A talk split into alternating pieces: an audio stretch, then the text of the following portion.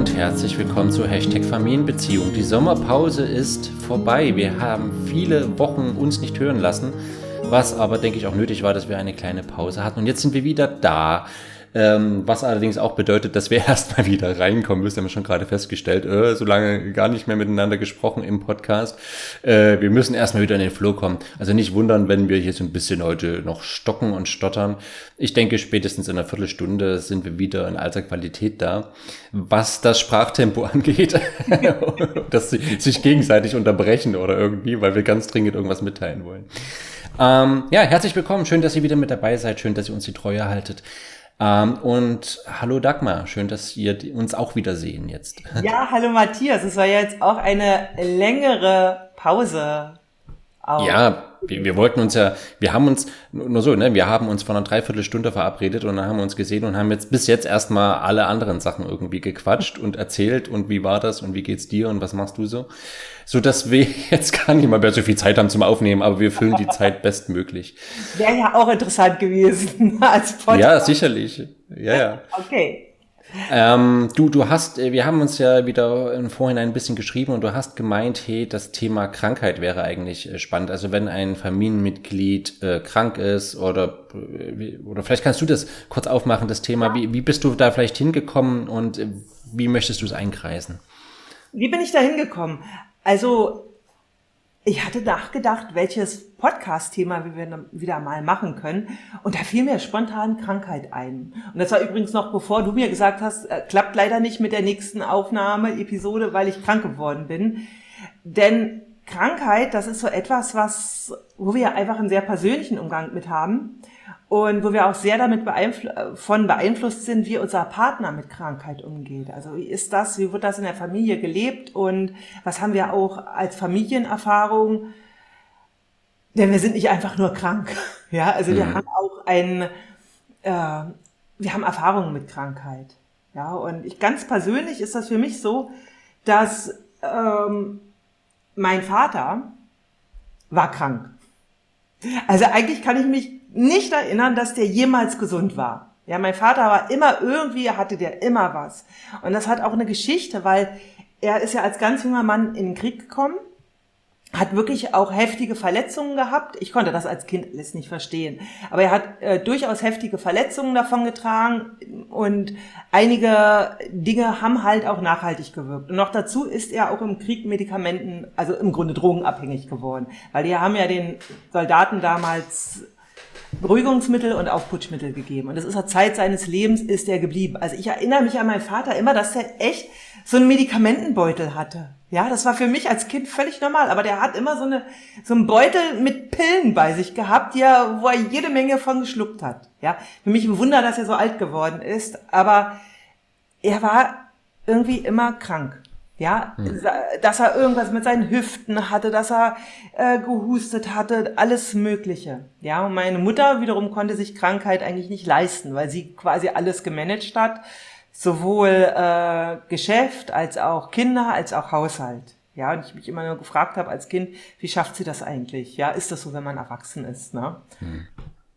Genau, das, das ist so. Das ist, Entschuldige, da muss ich gleich mal reinhüpfen, weil, weil ich finde, da machst du was total Spannendes auf, nämlich das Thema ähm, so chronische Krankheit sozusagen. Ne? Ja. Wir haben ja, wir haben ja da sozusagen zwei Oberüberschriften. Ähm, Einmal die, ne, was ist jetzt wie zum Beispiel bei Corona?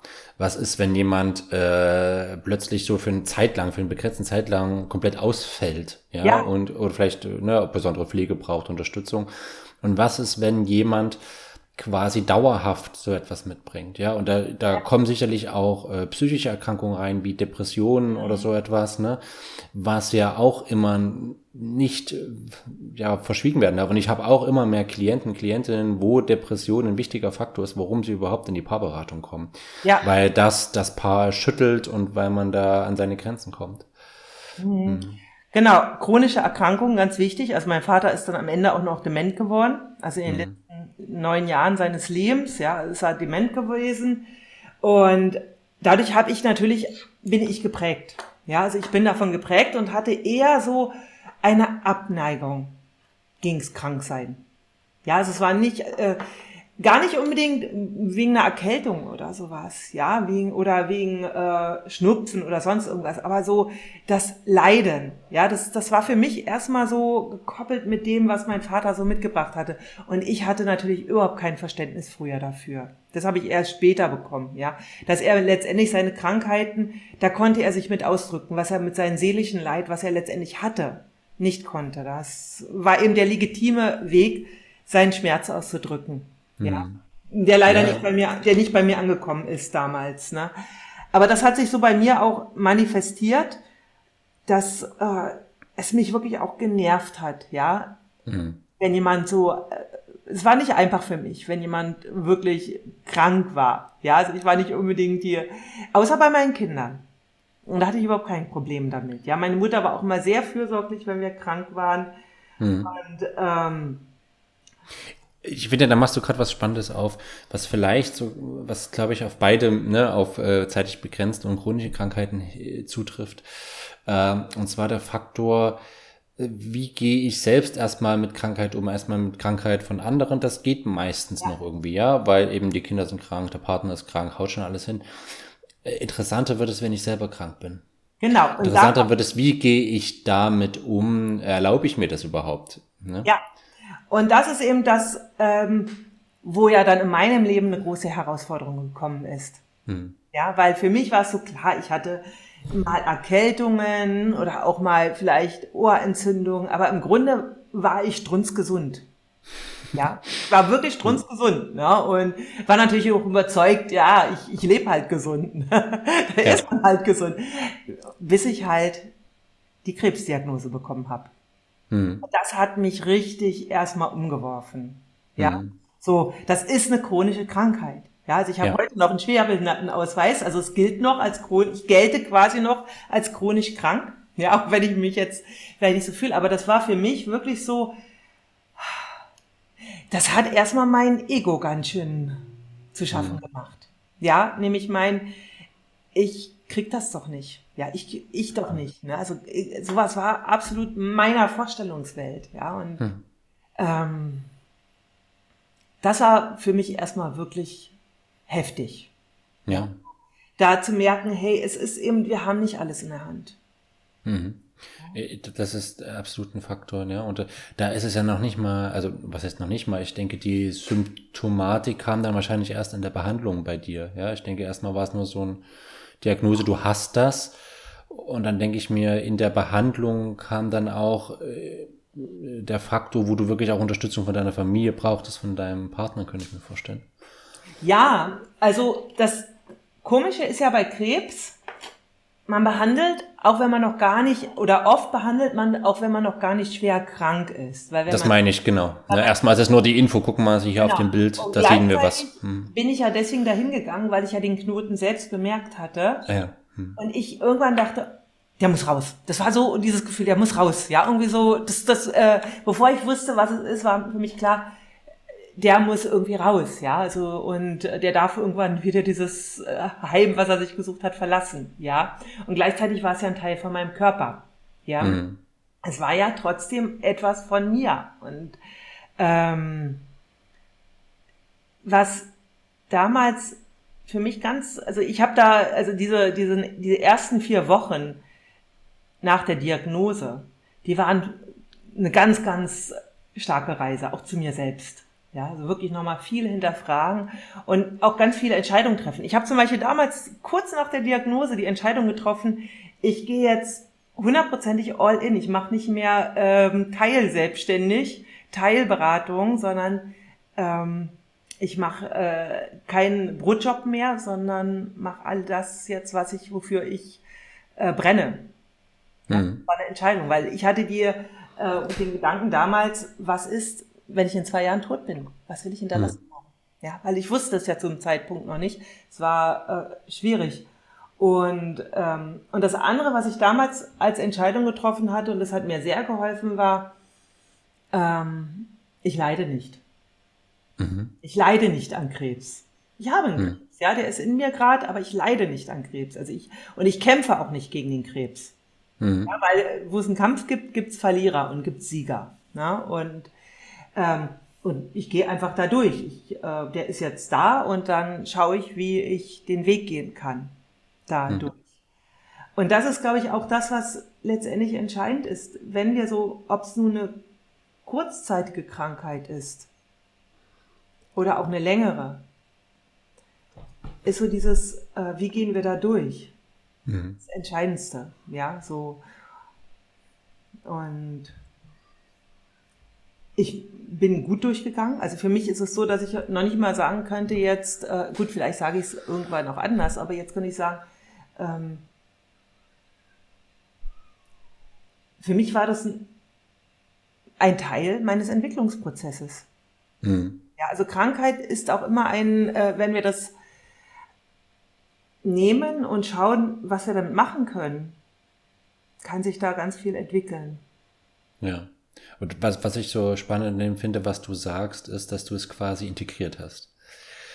Ähm, mit dir selbst integriert hast. Und ich glaube, das ist ein wichtiger Faktor, der, äh, dem wir selten begegnen, einfach allein schon wie unsere Gesellschaft äh, gestrickt ist bezüglich Krankheiten. Ne? Wir haben ja einerseits diese Leute, die sagen, ne, die angestellt sind, die rufen an, ne, kann jetzt mal quasi die kleine Krankheit sein von zwischendurch, gar nicht so was Großes, aber ne, die kleine Krankheit von zwischendurch. Und der Chef sagt, wie, ach, wie, sie haben eine Fleischwunde, das ist ja kein Grund, nicht zum Job zu kommen. Ja, ich bin, bin seit 40 Jahren, komme ich jeden Tag, egal wie schlimm und pipapo und so weiter. Ja.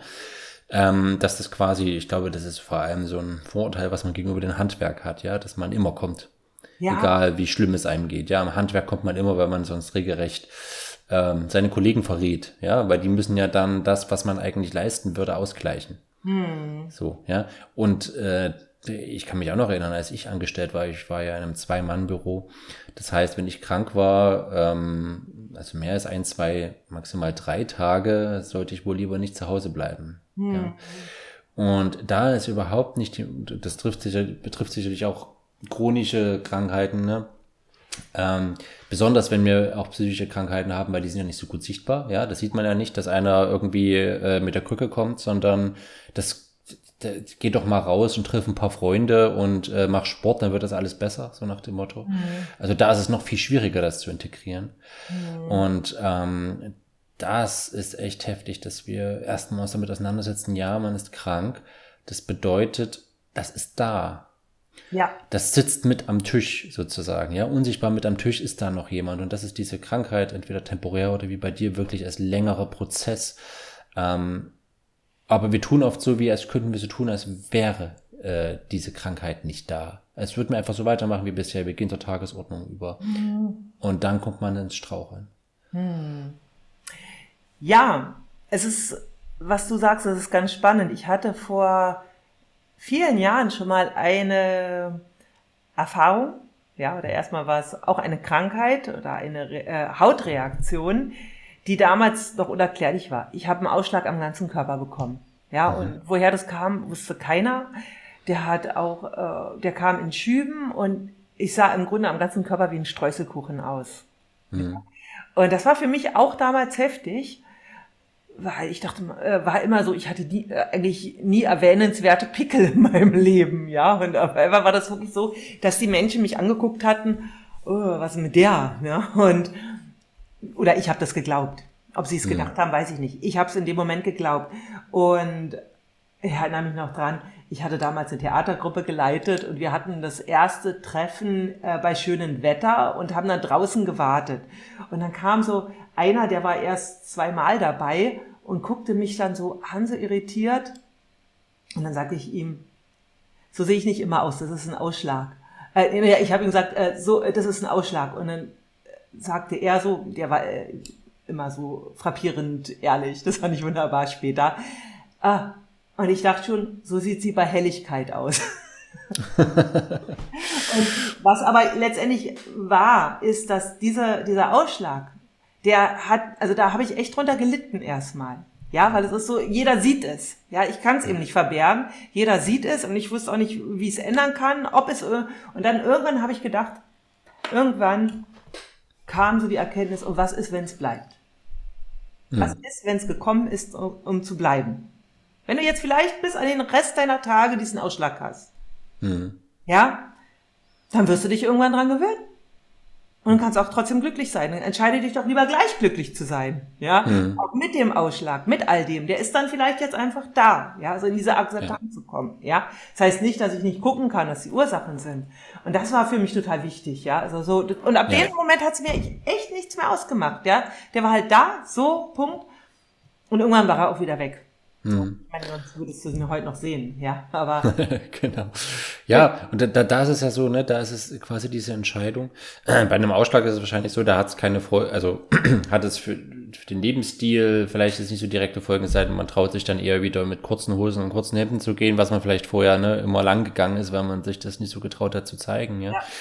Aber wenn man bestimmte andere Krankheiten integriert, ja. dann integriert man auch die Folgen, die das hat. Zu ja. sagen, nein, das und das kann ich nicht, weil ich bin krank. Ja. Ich kann jetzt, ne, im Kleinen, ich kann nicht zur Arbeit gehen, ich bin krank.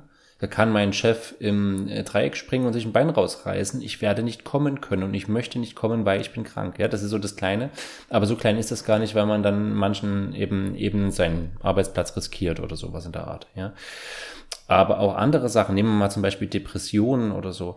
Wenn ich das integriere, muss ich akzeptieren, dass ich nicht so Anführungsstrichen leistungsfähig bin, wie vielleicht der oder diejenige, mit denen ich mich jetzt vergleichen möchte. Ja. Und das ist oft so dieses, ja, ähm, dass man das eben tut, was, was schaffen andere, äh, was schaffe ich im Vergleich dazu? Bin ich jetzt irgendwie schwächer? Bin ich äh, ne, überhaupt äh, Krankheit mit Schwäche zu verbinden? Ich denke, das könnte ich mir auch vorstellen, dass es ja, ganz schön ein inneres Dilemma aufdeckt. Ja. ja. Und, und äh, man sagt ja oft, ne, so wenn man so ein bisschen reingeht in diesen Thema, warum wird man krank? Ja, jede Krankheit ist eine Botschaft oder äh, will mir was sagen. Nur das klassische, ich äh, breche mir halt ein Bein, äh, weil eigentlich bin ich total überlastet und dann nah am Burnout und das ist das Signal meines Körpers zu sagen, jetzt du hältst jetzt inne und rennst nicht mehr weiter. Ja, hat man ja manchmal so ein bisschen die, die Deutung in die Richtung. Mhm. Und äh, ja, und das finde ich ganz wichtig, da drauf zu schauen, eine Krankheit zu integrieren, weil wir sie nicht abschneiden können, einfach mhm. so. Ja.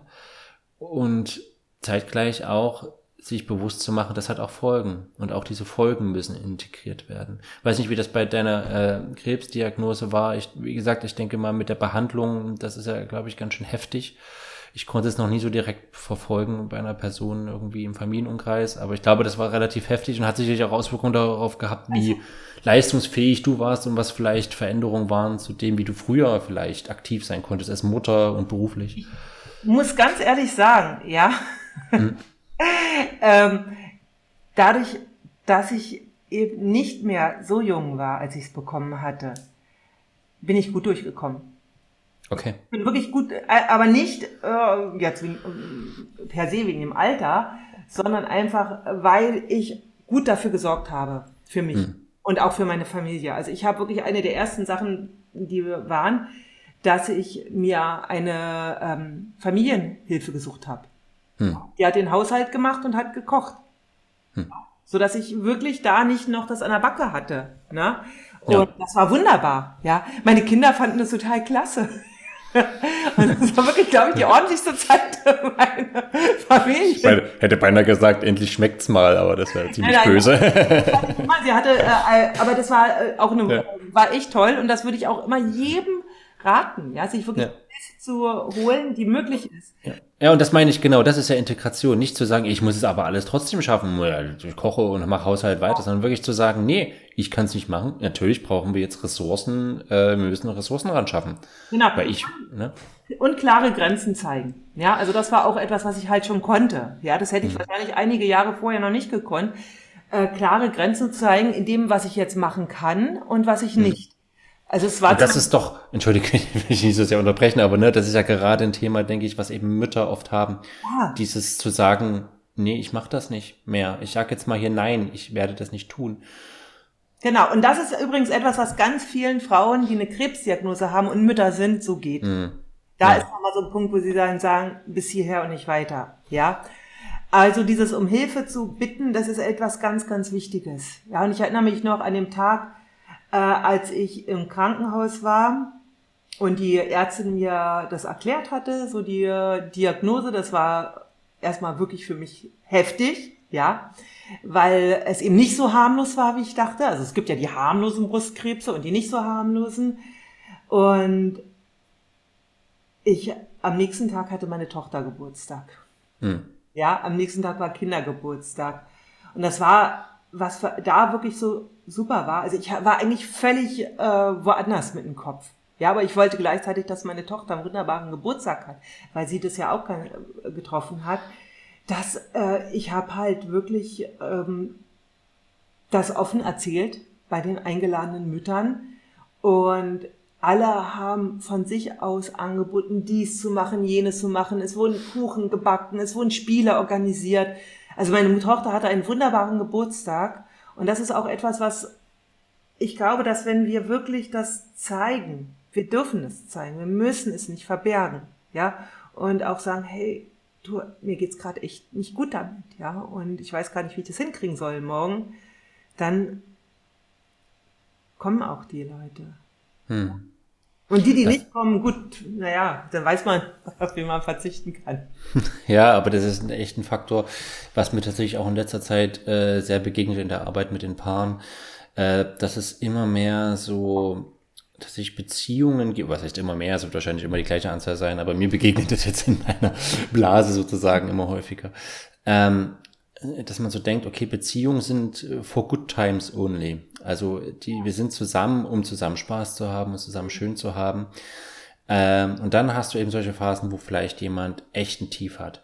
Ich hatte jetzt mehrere Kennenlerngespräche, wo es tatsächlich so lief, da hat sie jetzt mal, das Geschlecht ist beliebig, ich mache es einfach mal so auf, also sie, die Partnerin, vielleicht den Todesfall in der Familie und dann mhm. gab es da noch was Schwieriges, dann gab es vielleicht auch mal äh, eine Fehlgeburt oder irgendetwas, ja. Und das ist ja manchmal so, manchmal kommt es dicke, da kommt das vielfach hintereinander. Ja. Und dann beobachtet äh, man in dem, oder kann man beobachten, dass gerade da sich auf einmal der Partner zurückzieht. Ja. Und das dann auch tatsächlich in diesem Kennenlerngespräch so sagt, na ja, mir ist das alles immer zu schwer und zu dramatisch und äh, das ist mir zu viel Emotionen und man muss da auch mal positiv denken und nach vorne schauen. Hm. Und dann kann es auch noch damit verbunden sein, dass der Partner auf einmal eine andere äh, eine Außenbeziehung aufmacht, ja, weil auf einmal da die Lockerheit und sowas ist und äh, ist ja alles viel leichter. Ja. Und das sind immer, also das finde ich immer sehr heftig. Ich möchte dann immer sehr neutral bleiben, weil ich weiß, auch er hat gute Gründe dafür und das ist kein Zufall, dass er sich so verhält und dass sie so zusammengekommen sind. Alles gut, ich mache da niemanden Vorwurf. Hm. Aber ich, dieses Bild ist, ist so heftig, weil ich einfach weiß, dass Beziehung, gerade eine Paarbeziehung, eigentlich wird genau das Gegenteil hm. gemacht ist. Wir sind natürlich auch also da zu genießen und schöne Zeiten zu haben, aber eigentlich, ich sag mal so, von der Natur eingerichtet sind wir in Beziehung gerade für die schlechten Zeiten. Ja, wir sind in Beziehung, damit wir jemanden haben, der mit uns durch die schlechten Zeiten durchgeht, weil unser Gehirn darauf ausgerichtet ist, ist da jemand, wenn es mir schlecht geht. Ich brauche jemanden, der da ist, wenn es mir schlecht geht. Das gibt ganz andere Ausschüttungen im Gehirn, ganz andere Prozesse. Das hat man erforscht und rausgefunden. Wenn jemand mir eine Hand hält und ich in eine schwierige Situation komme, ist das alles viel ruhiger im, im Kopf. Wenn ich alleine da durchgehe oder die Hand eines Fremden halte, dann ist da Feuerwerk im Hirn, ja, da die Warnung und hier Vorsicht und schrecklich und hier und pass auf und, und wenn jemand da ist, ist da nicht komplette Stille, aber es ist ruhig. Ja, und ich kann mich entspannen. Wir sind darauf ausgelegt, durch schwere Zeiten nicht alleine zu gehen. Und das ist vielleicht so dieser Appell, das so mal neu zu sehen, warum wir eigentlich in eine Paarbeziehung gehen und eine Familie aufmachen, ja, damit dann auch, äh, dass wir schauen müssen, okay, diese schwere Zeit treibt uns gerade auseinander. Deine Krankheit, ne, wenn wir beim Thema sind, treibt uns gerade auseinander, weil ich es vielleicht nicht mehr tragen kann oder weil ich das Gefühl habe, es ist mir zu heftig und zu viel Emotion. Ähm, ne, oder deine Depression äh, macht es mir wirklich schwer. Ich wäre gern für dich da, aber ich merke, es wird mir zu viel. Aber wir müssen darüber reden. Wir könnten sicherlich Wege finden und auch noch Unterstützung von außen, wie du, ne, mit dieser Haushaltshilfe und so weiter. Ganz pragmatische Sachen, aber tatsächlich auch eine Begleitung, ja. Nehmen wir an, wir haben eine Dauer Krankheit wie eine Depression, dass man sagt, äh, es gibt auch Unterstützungsgruppen für äh, Partner von Betroffenen, ja, wo man hingehen kann, wo man Unterstützung holen kann. Aber wir müssen grundsätzlich verstehen, Beziehung ne, und jede Familienbeziehung ist dafür da, dass wir durch die schlimmen, schweren Zeiten nicht alleine durchgehen müssen. Dafür ist Beziehung vorrangig ja, da. Und das, was du jetzt sagst, ist total, bin ich total bei dir. Und gleichzeitig weiß ich, dass gerade das, ja, wenn einer zum Beispiel jetzt mal äh, krank ist, wir haben ja auch übrigens eine Episode zum Thema äh, Krisen gemacht. Mhm. Da könnt ihr gerne noch mal auch reinhören, ja, weil da haben wir ja auch viel noch schon drüber geschrieben. Ähm, aber wenn es jetzt noch mal um dieses Thema Krankheit geht, da haben wir ja alle unsere persönliche Erfahrung. Ja, also wie ich auch erzählte, ich bin geprägt. Ja, vielleicht würdest du ja auch nochmal sagen, wie es bei dir auch war. Ja, wir haben einfach, äh, sind geprägt von unserer Herkunftsfamilie, wie da der Umgang mit Krankheit war. Und ich weiß mhm. bei meinem Partner, der ist anders geprägt worden. Ja, so das ist so, äh, zum Beispiel, wenn sich eins der Kinder äh, einen Unfall hat, ja, egal jetzt in welcher Art, dann bricht bei ihm Panik aus. Mhm. Und die äh, Panik ist wahrscheinlich eine ganz alte Panik, die noch kommt aus der äh, Erfahrung der Mutter, die als Kind den Krieg noch erlebt hat. Mhm. Ja? Also das sind so, ähm, da gibt's ja transgenerationale Übertragungen, ja, auch was sowas betrifft, Verletzlichkeit, ja, Tod, Angst, Krankheit. Und wenn also der Partner, wie du auch sagst, nicht mehr kann, ja, dann ist es, also würde ich mir für erstmal für den Partner wünschen, dass er sich jemanden sucht, mit dem er darüber spricht. Wahrscheinlich genau. ist auch dann sich eine Außenbeziehung suchen, auch eben dahinter dieses Bedürfnis nach Austausch mit jemand anders, ja. Und da gibt es ja auch, es gibt ja äh, zum Beispiel auch für Angehörige von Krebskranken gibt es Beratungen, für Angehörige von Demenz, ja, ähm, von allen möglichen. Und das ist wirklich gut, so früh wie möglich zu machen, weil man merkt, hey, das, das, äh, da ist, das schafft mich, ja? ja. Auf einmal ist mein Partner nicht mehr so, wie er ist, ja, und ich kann auch nicht mehr so mit ihm rechnen wie vorher, ja? Vielleicht muss ich auf einmal alles alleine übernehmen bei den Kindern und mhm. das, das beeinflusst ja auch das Leben nochmal ganz anders mhm. und ähm, da wirklich sich rechtzeitig entweder auch professionelle Hilfe zu holen oder auch mit Freunden zu reden darüber. Ja, also diese Entlastung, die braucht auch der andere Angehörige. Ja, also ja dringend. Hm. Also das ist, finde ich, auch etwas ganz Wichtiges. Bei Krankheit ist, also äh, natürlich ist es wichtig, wir sind als Paar auch dafür da, uns durch die schlechten Zeiten zu tragen. Und gleichzeitig gerade bei Krankheit ist es so wichtig, dass das Netz größer ist als nur das Paar. Ja, ja. Also wir brauchen einfach ein Netz und dieses Netz äh, wir kommen gut durch Krankheiten, wenn wir dieses Netz haben. Oder uns, äh, so wie wir davon erfahren, auch schaffen. Ja, also wir leben ja zum Glück auch in einem Land, wo es auch viele Möglichkeiten gibt, so sich dieses Netz zu suchen. Ja, äh, weil ganz allein als Paar, und das ist das echt schwierig. Also ich finde, das sind dann echt so, letztens ging irgendwie durch die Presse, wir, ich weiß, ähm, eine, äh, Frau ihrem Mann, also eine ganz alte Frau, ihren Mann totgeschlagen hat, der dement war. Ja, mhm. weil sie auch nicht mehr konnte. Mhm, genau, ja. ja. Das ist, da weiß man, die waren viel zu lange. Die hat, die hat ewig lange versucht, da äh, ihn zu stützen, ja, und die haben sich fürchterlich geliebt, ja, und sie konnte nicht mehr. Ja? Und ja. das ist so ein Punkt, der ganz äh, leicht kommen kann, weil einmal ist natürlich der Mensch, der krank ist, wenn es eine chronische Krankheit ist, ja, und, ähm, und dann ist natürlich auch noch der Partner und, und jetzt die Kinder. Hm. Ja, die ganz wichtige Faktor, nur kurz noch eine Ergänzung von mir, genau. Ähm, das ist genau das, was ich äh, meinte. Ne? Also ich meinte vorhin nicht, ne, dass die jetzt dazu gezwungen sind, da alleine durchzugehen, ja. ne? das, was du gerade ja, gesagt ja, hast, sondern vielleicht, vielleicht eher, ne, von, von der Einstellung her zu sagen, hey, diese Krankheit oder was auch immer, das ist jetzt unser gemeinsames Projekt. Wie wollen wir das jetzt angehen? Welche Ressourcen brauchen wir? Was müssen wir dazu holen? Genau. Glaube ich zum Beispiel, dass ich mit deiner Depression alleine auch umgehen kann, jetzt beim, oder Demenz oder was auch immer. Ähm, oder brauche ich da auch Hilfe von außen, um äh, stabil zu bleiben? Ja, all diese Faktoren. Aber das können wir nur tun, wenn wir verstehen, hey, das geht uns jetzt beide gemeinsam an. Das ist unsere gemeinsame Sache. Und ich hatte, du hast gerade, ne, bevor wir zu den Kindern kommen, du hast ja gefragt, was so meine Geschichte mit Krankheiten ja. ist. Ähm, zweierlei, und das ist witzig, weil ich schon gesagt habe, ich habe in meiner Familie niemanden mit einer Krebserkrankung gehabt. Das ist eigentlich gar nicht wahr. Äh, aber komme ich gleich dazu. Der erste Faktor, was wichtig ist, ist, glaube ich, dass mm, im Jahr 93 war es, glaube ich, ja 93, äh, mein Opa mütterlicherseits einen Schlaganfall erlitten hat, der sonst äh, familiär, sag ich mal systemisch, ähm, ein sehr dominanter Charakter war. Mhm. Und auch einen Halt für meine Oma gegeben hat. Weil er einfach so der war, der immer, wenn, ne, wie man es früher so hatte, sie ist ganz, hat sich aufgeregt und er hat auf den Tisch gehauen und gesagt hat, so, jetzt ist aber mal Schluss. Ja? und dann war Ruhe. So, dieses, ne, wie manchmal so diese älteren Beziehungen sind. Das war dann auf einmal alles weg. Und der hat dann noch zehn Jahre gelebt und das, glaube ich, war auch ein Faktor für meine Oma, was gar nicht so leicht war, weil ich glaube, sie ist eigentlich ein Mensch, die Halt braucht und auf einmal musste sie den Halt geben. Zehn Jahre lang und dann ist er ganz verstorben. Zum Glück, ich sage zum Glück in Anführungsstrichen, aber zum Glück in seinem Garten einfach eingeschlafen. Hm. Hat er ist dann irgendwie, ne, er hat alles wieder ein bisschen gelernt, das Sprechen, das war echt heftig, der Schlaganfall.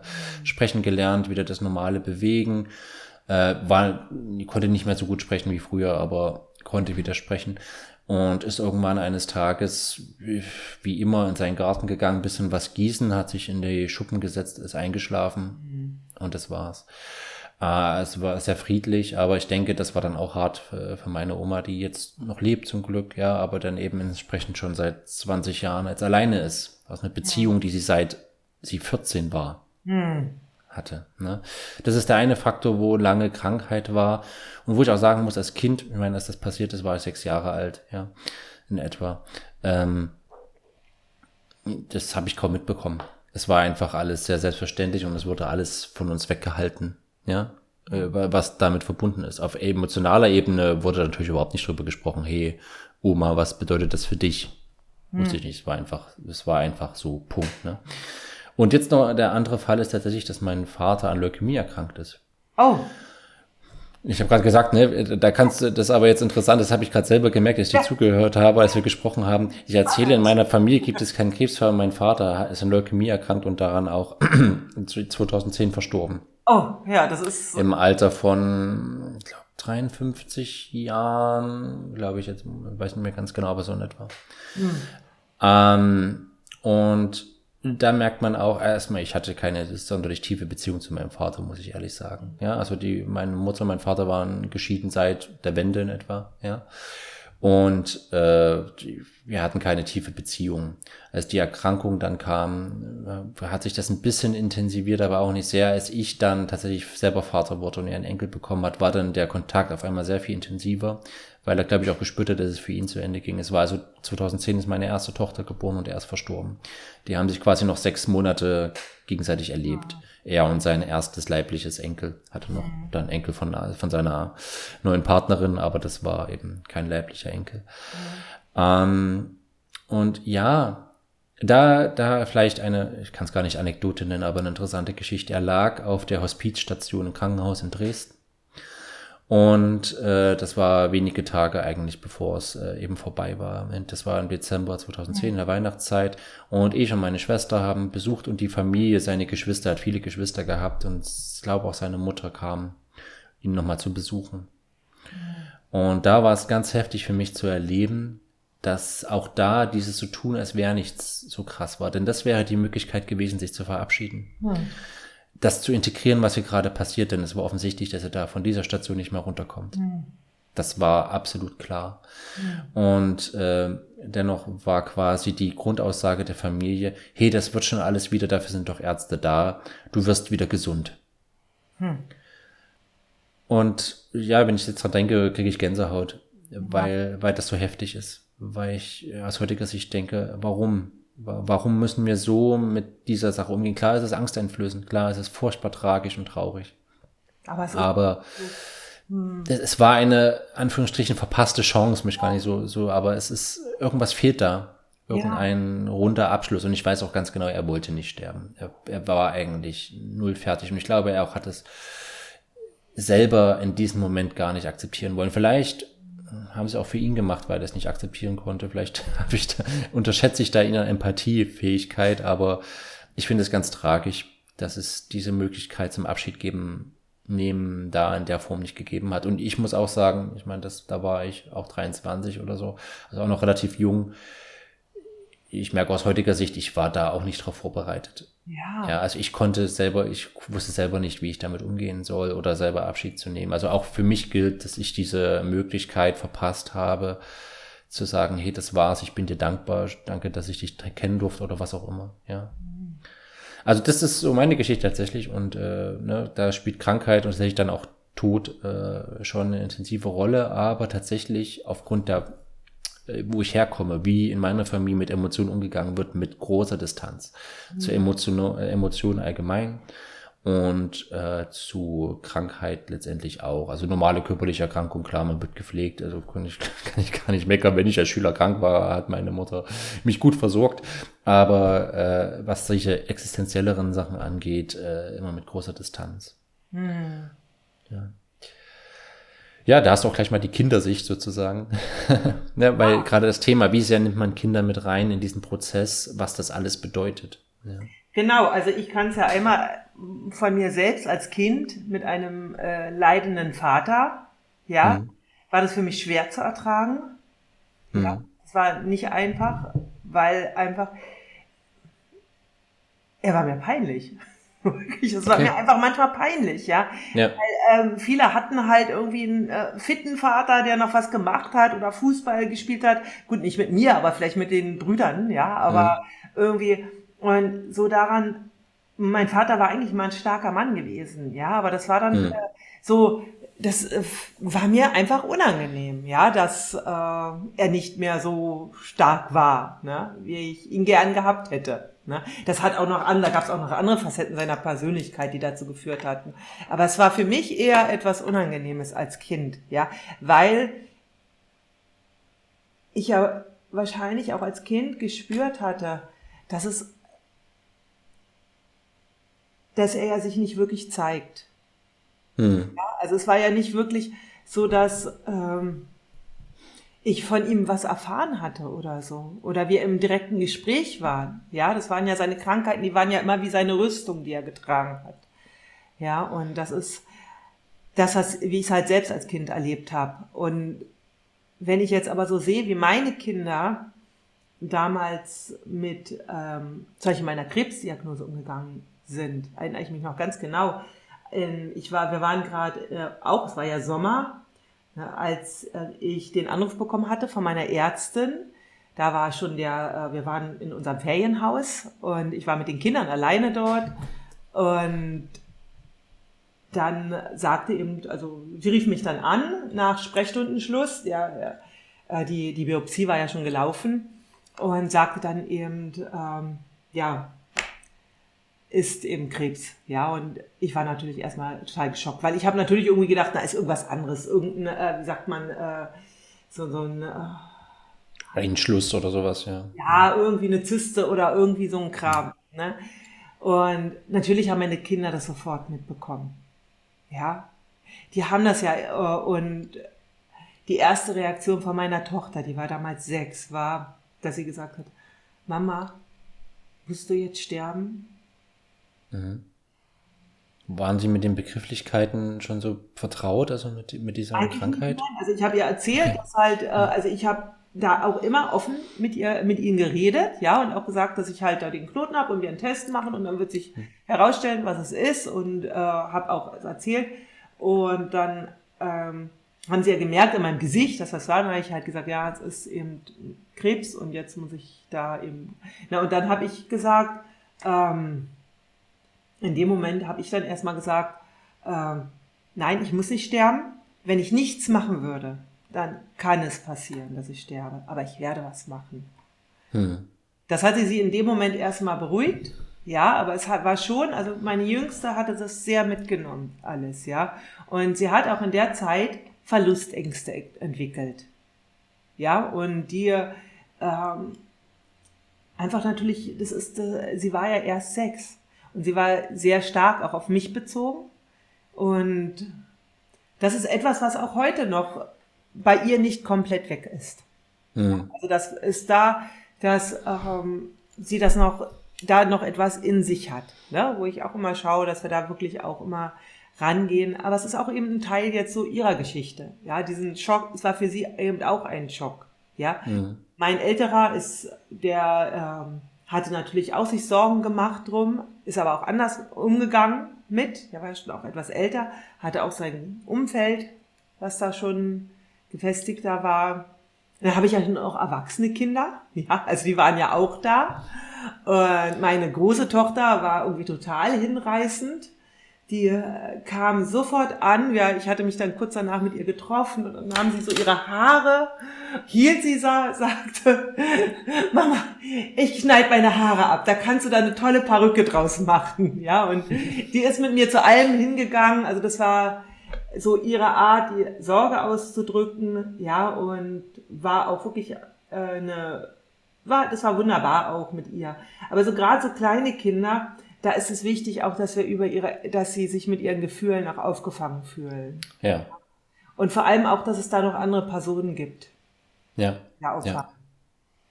Ganz, ganz wichtig. Ja, immer dieser Punkt, genau die Möglichkeit zu geben, auch zu verarbeiten, ja.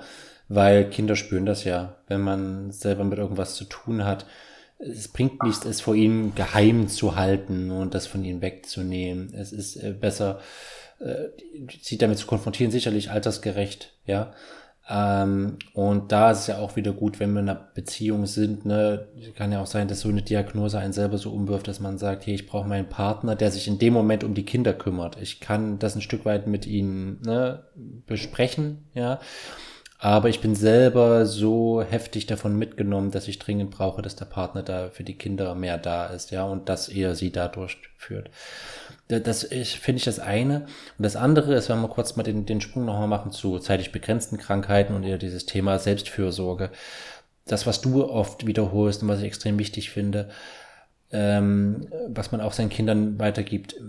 Wie gehe ich mit meiner eigenen Krankheit um? Also gönne ich mir das, nehme ich mir das raus, auch krank sein zu dürfen. Ne? Und eben mich abzumelden auf Arbeit und zu sagen, ich kann das jetzt alles nicht mehr. Und auch wieder der Faktor, wenn ich das übergehe, wenn ich sage, nee, ich muss ja, ich muss ja, ich muss ja, ist es das, was ich meinen Kindern vorleben möchte, was sie dann später mal selber tun werden.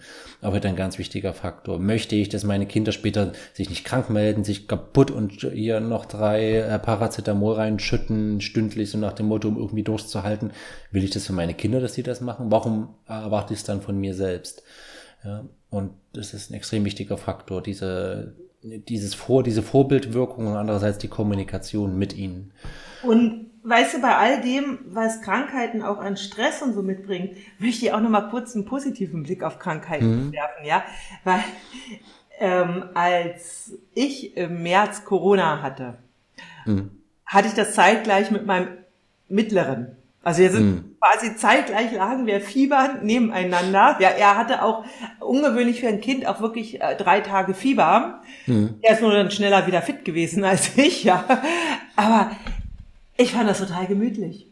Bei all dem Fieber und bei all den Kopfschmerzen und mir ging es echt nicht gut. Wir lagen nebeneinander, haben zusammen geschwitzt und das hatte echt was. Also das ist wirklich, ich kann nicht sagen, es war so was ganz Inniges und das ist auch etwas, was Krankheiten auch haben. Wenn wir uns erlauben, wie du auch sagst, dieses Innehalten, ja, ähm, dann gibt es zwar diesen Moment, dass wir, das, wo man einfach nicht möchte, oh, alles so, alles tut weh und alles schmerzt und das kann aber auch wirklich sein, dass wir sagen, ah, aber jetzt nehme ich mir dieses, mich hinzulegen. Ja. Und dann kommt ja auch so dieses, da äh, sind wir noch krank, aber nicht mehr so krank. Das heißt, wir können noch im Bett liegen und sich dann diese Zeit wirklich zu nehmen, zu sagen, ich ruhe mich jetzt noch aus, ja. Hm. Das ist total wichtig und das ist auch, also ich habe das wirklich nicht deswegen als ähm, schlimme Zeit in Erinnerung, ja, so diese Corona-Zeit, okay, das war jetzt nicht schön, jetzt so die äh, Fieberzeit, aber dieses Gemüse äh, nebeneinander liegen, so wirklich, das, das war total schön. Das mache ich ja, sonst nicht mehr, ja. Also wie als er ein Baby war, ne? Das ist auch einfach in diesen Momenten, ja. Und das ist auch, wenn mal ein Kind krank ist, ist hm. das ja auch so. Das ist so, das kommt ja oft für viele Eltern ungeplant, ja. Also man denkt, oh, schon wieder, ja. Aber Kinder können so unglaublich anschmiegsam sein, wenn sie krank sind. Ja. Hm. Und das ist. Was, was, ja, was bei diesen, ne, was du gerade kurz aufgemacht hast, wenn die Kinder krank sind und was bei dem, was du sagst, aber auch schon mitschwingt, ist der Punkt, dass wir äh, verstehen, dass Krankheit nicht die Ausnahme vom normalen Leben ist. Also dass nicht das normale Leben jetzt pausiert und dann ist Sonderleben und alles ganz anders und dann, wenn die Krankheit vorbei ist, geht das normale Leben weiter. Nein, Krankheiten gehören zum normalen Leben dazu. Krankheit und Tod, weil ich es vorhin schon darauf gemacht habe. Und wir tun immer nicht so, äh, wir tun immer so, als äh, wir gestalten unser Leben so, dass es funktioniert, wenn keiner krank ist. Das merkt man ja ganz besonders stark an, ne? also die, wenn die Zombie-Apokalypse kommt, wird sie in einem Kindergarten ausbrechen. Also was Kinder aus Einrichtungen mitbringen, das ist ja eben, dass sie eigentlich dauerhaft teilweise krank sind. Manchmal ist es einfach so der Dauerschnupfen, manchmal ist es aber auch, dass sie wirklich ständig zu Hause bleiben müssen und dann geht die große Krise los, weil was machen wir jetzt? Ich kann nicht so oft fehlen, wer bleibt mit dem Kind zu Hause? Und wir gestalten unser Leben leider oft so, dass wir das einfach nicht mit einplanen. Was ist, wenn wir ständig, wenn das Kind jetzt ständig krank wird? Genau, und das ist nämlich wichtig, dass, also auch was du sagst, das ist, das gehört dazu. Und also ich hatte, weiß jetzt nicht mehr, wie er hieß, aber ich habe mal ein sehr interessantes Interview von einem Medizinphilosophen gehört. Und der sagte, wir haben oft die Vorstellung von gesund oder krank. Ja. Und die gibt es nicht. Also rein äh, medizinisch ist es schon nicht so. Ja, es ist in jedem Körper gibt es immer etwas, was gerade krank ist, was nicht hundertprozentig läuft. Ja, und wenn es vielleicht was ganz Kleines ist, also es gibt im absolut, wo wir uns als gesund empfinden, kann es vielleicht sein, da ist irgendetwas, was nicht ganz rund läuft. Und selbst im, äh, in dem, was wir als krank bezeichnen, gibt es einen großen Anteil, der immer weiterhin gesund ist, bis zum Tod. Sonst würden wir nicht leben. Ja, ja. ja. Genau. Und das ist so ganz wichtig, dass eigentlich diese Definition davon, was ist krank und was ist gesund, ja, das ist auch gar nicht so leicht. Ja, ja das empfinden wir jetzt. Ne? Also wie gesagt, ich gelte theoretisch noch laut Definition als chronisch krank. Deswegen habe ich noch einen Schwerbehindertenausweis. Ja? ja. Und kriege immer noch weiterhin ähm, einen Steuerfreibetrag, einen gewissen. Ja. Ähm, das ist jetzt quasi diese Definition, die irgendwann geschaffen worden ist. Ja, und die hat aber nichts damit zu tun, was gerade sonst noch so ist. Ja, wir können ja. aber auch nicht in unsere Körperzellen hineinschauen. Ja, Definitiv. einer von uns weiß, was gerade irgendwo vielleicht in unseren Zellen alles ist oder sich anbahnt. Ja, selbst wenn wir uns als gesund empfinden. Ja, und wir wissen auch nicht, welcher Bereich alles wunderbar funktioniert, wenn wir uns als krank empfinden. Ja, also das mhm. ist immer nur mhm. eine, letztendlich ein subjektives Empfinden. Ja, ja. Ja, voll spannend, genau. Ja, sehr schön. Ich denke, ähm, äh, Gott, witzige Nachricht bekommen. Entschuldige, wurde ich kurz rausgerissen, ähm, weil ich nämlich gleich in meinen Workshop muss. Ähm, das ist nämlich eine gute ja. Überleitung. Ich muss nämlich gleich in meinen Workshop, weshalb wir abbrechen müssen, obwohl wir ja. wieder einmal noch ewig weiterreden können. Und es kam gerade eine Nachricht von einer Workshop-Teilnehmerin. Ich habe gerade geschrieben, ich komme so ein paar Augenblicke später. Und da kam gerade die Nachricht zurück, kein Problem. Wir schauen, wir hören gerade noch Input Matthias zu, weil die gerade noch ein Input-Video von mir äh, schauen, was sie in dem Workshop bekommen haben. ähm, insofern, ja, die ist also noch beschäftigt anscheinend. Ähm, genau, aber das ist vielleicht der Punkt, dass wir mal darüber reden, was gerade so aktuell ansteht. Ja. Ähm, wenn wir denn gesund bleiben. Ähm, und zwar, dann rede ich kurz schon weiter, ist unhöflich, der Dame nicht Vortritt zu geben, aber ich war gerade drin. Nämlich besagter Workshop, der wird äh, jetzt im September wieder starten. Das ist mein äh, Paar-Workshop, der jetzt schon dieses Jahr zweieinhalb Mal gelaufen ist. Einhalb, weil der einmal so als reduzierte Version lief, als Test. Und jetzt schon zweimal komplett durch.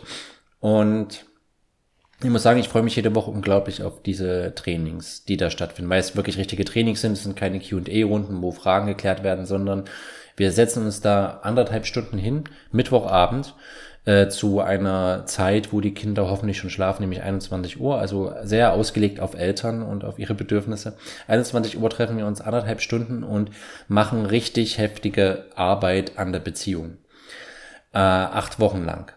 Äh, und das ist eine sehr intensive Zeit und was da teilweise passiert an Umbrüchen, an Bewegungen, dass Leute sagen, wir haben so eine Art Gespräch noch nie in unserer zehnjährigen Beziehung geführt, ist teilweise extrem bewegend und äh, macht mich sehr glücklich, diese Arbeit. Deshalb freue ich mich sehr, dass der nächste Durchgang schon bald wieder startet ich möchte nicht lügen, ich glaube der 18. September, aber am besten einfach dem Link in den Show Notes folgen und sich gerne da anmelden, weil die Plätze eben nur auf zehn Paare begrenzt sind. Das ist jetzt hier kein Marketing-Trick, sondern ist einfach so, ich kann nicht mehr betreuen, dann wird es zu schwierig.